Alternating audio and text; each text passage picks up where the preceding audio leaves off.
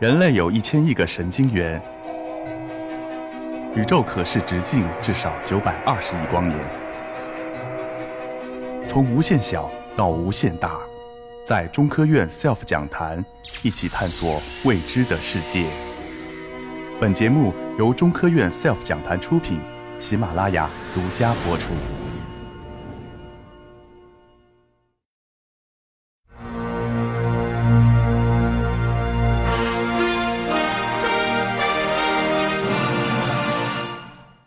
大家好，很高兴能有这样一个机会跟大家一起交流一下恐龙食谱的秘密。呃，我知道一提到恐龙，我不知道大家会想到什么呢？啊，对，就刚才小朋友提到的霸王龙。那霸王龙呢，它是一个非常凶残而致命的恐龙。那霸王龙当它张开它的血盆大口，我们会看到它非常巨大而尖锐的牙齿。那一看霸王龙就不是什么善茬，是吧？所以说，霸王龙是不愧是恐龙世界的暴君。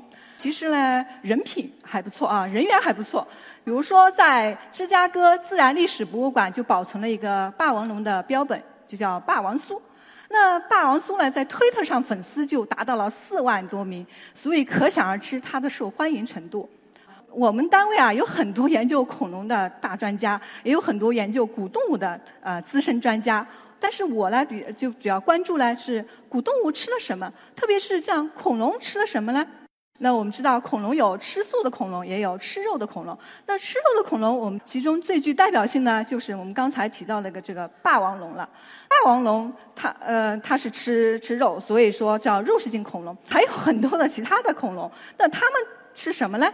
呃，我不知道小朋友是不是都知道哈？他们肯定是呃很多是不吃肉的，那他们是吃素。虽然啊吃素的恐龙，但是呢，它们看上去一点也不柔弱，甚至可以说是非常的庞大。那来过我们中国古动物馆的小朋友很多啊，大家知道，一进门厅的时候就看到一个庞然大物，这就是我们非常熟悉的这个马门溪龙。这马门溪龙呢，就是它有着长长的脖子。如果我们让它跟长颈鹿啊相比的话，那长颈鹿会输得很惨。因为马门溪龙它的脖子大约有那个十四米高，也就是说相当于这个四五层楼这么高。这么高的脖子哈，它不愧是叫叫亚洲第一龙了。所以呢，也是这个非常具有代表性的恐龙。那它就是典型的植食性恐龙，嗯，吃素的。那大家一定很好奇，就是说。科学家是如何发现哪些恐龙吃素，哪些恐龙吃肉呢？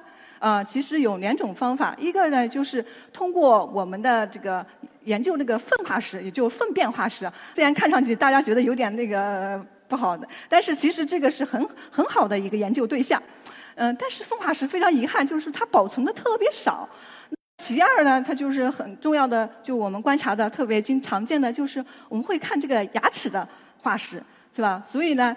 嗯，科学家会观察它的牙齿的大小、牙齿的排列方式，或者是说它牙齿的是否有什么划痕啊，是不是有缺口啊？所以通过它的磨损情况，得到它的古动物的一个直接的饮食特征。嗯，那呃，可能事情还不是这么简单哈，就是说，呃，比如说我们观察这个霸王龙，我们可以看到霸王龙它是具有一个非常锋利的尖牙。它的牙齿哈带有牛排刀一样的锯齿啊，就是我们经常吃牛排，我们可以看观察一下那个刀哈，有好多锯齿是吧？那其实呢，大型犀角类恐龙呢，它很多呢不吃呃不吃那个肉的，它吃素的呢，它有时候经它的牙齿呢比较少，它很难就是直接的咀嚼，所以呢，它就用牙齿把那个植物撕下来以后，就留给庞大的身躯慢慢消化。右图呢，就是正好我们非常熟悉的三角龙。三角龙呢，它就是呃，也是这个通过呃，用它吻部那个呃无那个无齿的喙，然后用那个喙呢，直接把植物撕下以后呢，也是慢慢的嗯咀嚼消化。但是呢，我们呃事情还不是那么简单，是因为我们还想知道更多的信息，因为我们很想知道它具体的食谱啊，或者是说它的进食方式啊，或者是更多的一些信息。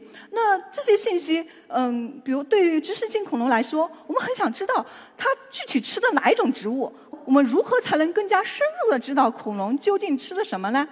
然后我们就想，有没有一种物质啊，有能够历历经亿万年到现在，仍然保有很多有用的植物信息？我们就想到了这个植硅体。那植硅体是什么呢？植硅体啊，可以说它是植物身上的微小硅酸体，它是一种微体植物化石啊。它的定义是某些高等植物从地下水中吸取可溶性的二氧化硅。而后沉淀于植物细胞内、细胞外的非晶态二氧化硅。那它具有一些独特的特性，比如说耐酸、耐高温、呃抗风化、分布广。它的分布可以从冰川、海洋到黄土，从大气到牙齿残留物、排泄物。那可以说它确实，呃，凡是有植被的地方都有可能有植硅体的存在。植硅体呢，它的大自然分布非常的广泛。它也通过各种方式来释放出来，比如说，它会通过啊植物死亡或者是腐烂以后，那它就会从有机之中呃释放出来了，或者是呢，当它呢呃被动物吃下以后呢，动物的粪便也会留下来这个植硅体哈，或者是通过大火以后，它会释放到这个呃环境当中，植硅体在大自然分布非常广泛，那。当然，这些呢不是我们呃关注的最重要的事。最重要的是呢，是因为呃不同的植物会产生不同的植硅体形态和独特的个体形态，所以呢，我们就通过植硅体的形态，我们知道这个植物种类。比如说，植硅体是方形啊、扇形啊、哑铃形啊或者十字形，然后我们来推断它是什么植物的种类。那这个呢，就是我们之前呢，不久前我们在去了一个陕西的一个遗址啊，这个遗址叫神根大梁遗址。我们当时呢，那个当时考古人员正在清理这个呃墓葬，我们就在这个墓主人身上呢，发现了有黑色和红色的残留物啊，大家看一下啊，非常明显。那我们就想知道这个红色和黑色到底是什么，我们就通过呃各种分析，我们发现红色是朱砂。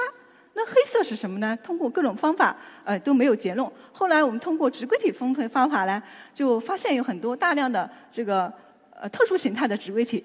由此呢，我们把它根据各种文献、各种对比啊，发现它是来自于紫草科的叶子。从而呢，我们对这个呃墓葬的习俗啊，呃，对这个当时的人的利用植物的情况啊，有了一些新的认识。可想而知啊，这个植硅体确实具有很多强烈的指示性和它的稳定性，所以呢，我们就可以把它用在很多方面。那我们想，是否能把它用在古生物方面呢？特别是呃，是否能用在恐龙身上？所以呢，我们就决定放手一试啊，我们就找来了很多恐龙的化石，呃，特别是牙齿化石来尝试一下。试了很多的恐龙化石啊，那我们前期也经过很多的失败，没有成功的提取到植硅体。那最后呢，我们就把目光锁定了马鬃龙。我们从马鬃龙的身上提取到了表皮细胞和植硅体。马鬃龙是来自于哪里呢？马鬃龙是古生物学家尤海路老师团队在马鬃山这个地区发现的。马鬃山是在我们这个甘肃省，也就是河西走廊的北端。那这个山啊，在平原上望去啊，就如同是迎风飘扬的这个马鬃一样啊，所以由此而得名。那马鬃山这个地方环境是很荒凉的，古生物学家啊有很嗯多人就在这个地方发掘，然后发现了很多的化石，呃，其中呢有一个恐有一类恐龙呢就被呃古生物学家尤海老师呢就命名的叫马鬃龙，嗯，那在这个呃沙土之下啊是埋藏了很多大量的这个古生物的遗骸的，那马鬃龙只是其中的一种化石啊。上面是马鬃龙化石，那下面呢是马鬃龙化石的一个复原图。那马鬃龙的化，呃，我们可以看到它是一个非常原始的鸭嘴龙类。那虽然说这个化石呢发现比较少，但是非常重要，因为马鬃龙啊，这个预示着这个亚洲有可能是起源这个鸭嘴龙的，而且并且是很重要的是，它从禽龙直接演化过来啊。那根据我们对它进行复原啊，我们发现。呃，这个马鬃龙它的体长大约是七米，呃，高度大约是两米，体重是两点五吨，重量呢相当于一辆大货车那么重。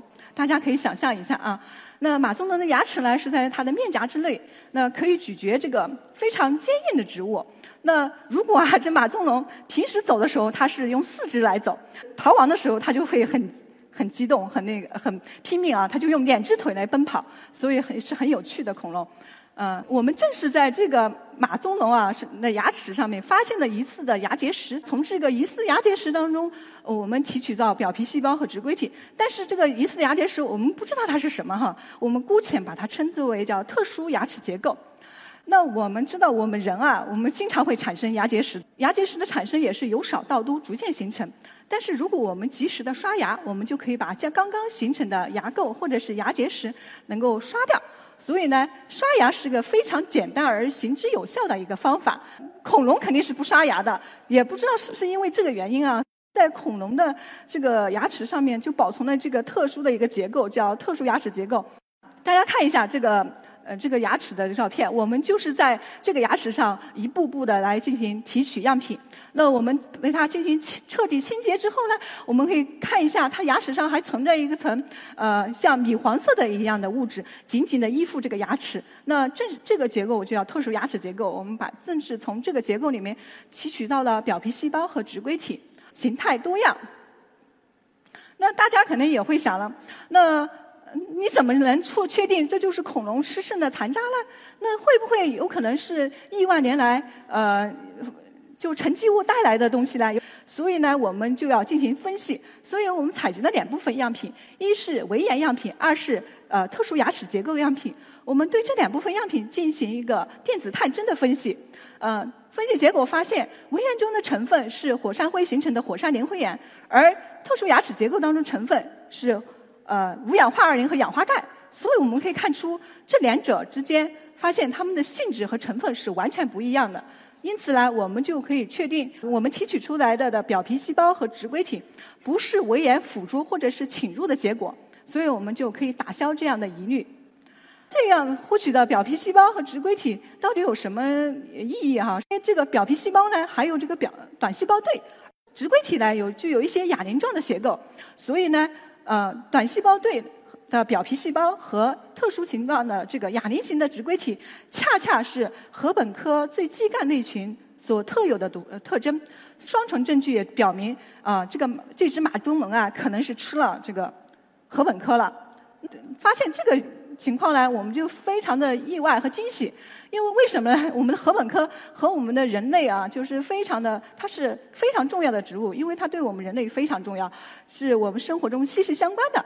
禾本科就包括了我们平时吃的水稻啊、玉米啊、啊这个呃小麦啊、大麦啊这些种种的呃这种植物，都是来自于这个禾本科，并且呢，很重要的是，嗯，比如说我们生活中。呃，很多息息相关的东西，比如说啊，制糖，我们吃的糖啊，呃，也是来自于禾本科的东西。还是造酒，然后呃，编织，还有什么一些什么建筑方面。所以说，它跟我们生活实在是息息相关了。禾本科它的起源呢，一直是存在着非常大的争议，因为它发现的证据特别的少。之前的仅仅证据是来自于印度奉化石当中发现的这个。七十二到六十六 mi 的禾本科的植物，在缅甸琥珀当中发现的禾本科的植物信息是，呃，一百零一到九十呃九十几呃 mi，也就是呃九千万年左右。我们马鬃龙的年代是处于 L 冰时期，也就是呃一百一十到一百零三 mi，也就是一亿多年前了。所以说，从这里面就发现了这个这个禾本科植物，就说明这个马鬃龙哈就吃了这个。嗯，禾本科植物就说明在一亿多年前的时候，就禾本科就存在了。所以说，马鬃龙吃了这个禾本科植物呢，就表明这禾本科在当时已经开始出现了。这就为它的起源和这嗯，就提供了非常重要的证证据。啊，我们看一下那个图片啊，禾本科植物它不像我们所想象的是个草。中国是没有的，比较类似的是，有可能是一种，呃，可能灭绝的植物。但个如果我们一定要跟现代的植物相对比的话，它可能是最像的是来自于呃巴西亚马逊流流域的这种热带植物，呃中叶竹，这中国是没有分布的。其实这个植物已经现身种非常少了。其实我也一直想获得这个植物，但是非常难啊。是在巴西就属于这个特别保护的植物，因为它在巴西都快灭绝了。我们根据它的形态对比啊。我们发现是跟这一类植物是最像的，但是有可能我们看到的马鬃能和本科已经是灭绝的东西。不仅如此啊，我们还在这里面发现了很多植硅体是我们不认识的，那有可能就预示着当时的植物有可能是我们从呃从来没见过的，或者是难以想象的一这种呃奇花异草。我们呃想知道这个恐龙吃什么，可能让人非常有趣的一件事。但是我们当然还想知道更多，从这个侏罗纪一直到白垩纪。嗯，一直都是有亚那个植食性恐龙的存在的，但是在不同的时代，恐龙的霸主地位是发生了变化的。在白垩纪的时候，鸭嘴龙类就取代了犀角龙类的恐恐龙地位。这什么原原因造成这样呢？所以我们一直很想知道这个发生这个情况的原因。通过我们的不懈的努力，发现它有可能是来自于食物有关的。嗯，那因为我们知道，在白垩纪的时候呢，出现了一种新的植物，就很重要的植物，跟我们现在非常重要的就是被子植物的出现和起，嗯，起兴起。那么这个马鬃龙呢，正好是处于这个非常关键的这个转折的时间。我们也很想从这个马鬃龙身上，是不是能得出一些重要的植物的起源的信息啊？我们比较幸运是发现了一些马禾本科类的植物的那个信息。当然，我们也希望就是说。知道更多的一些事事情，大家都知道，从在晚白垩的最后，地球上的主人恐龙灭绝了。当然，这不是真正意义上的灭绝啊，可能现在它已经变成了鸟，是吧？啊，这是另外一个故事，不是我们今天关注的焦点。那但是禾本科植物却活了下来，那到底是什么原因呢？会不会在这些化石当中埋藏了一些呃非常重要的一些？提示当时灭绝的这个悲剧的蛛丝马迹呢？我们也很想通过这些研究来获得一些信息。我们也想把这个直规能运用到更广泛的领域，比如说在中生代或者新生代脊椎动物的一些呃化石当中，能够寻找化石当中常常忽嗯失去的一些关键信息，来补全地球生命演化的这个片段。比如说，我们曾经哈也还在呃做了一些什么。呃，象的一个化石的一个一些研究，我们发现呢，不同的象吃的东西是不一样的。对于比如说千齿象有两类，一是一个是尖形千齿象，一个施坦因海姆千齿象。尖形千齿象呢，就吃的是呃叶子；施坦因海姆千齿象呢，吃的是草。吃的这个呃叶子的这个象呢，最后就灭绝了；而这个吃草的象呢，最后就嗯就是演化了，成为我们现代真象的祖先。所以这个这些故事都很有趣，我也期待着下次能有更多的机会跟大家一起分享，呃，更多的生命演化的故事。谢谢大家。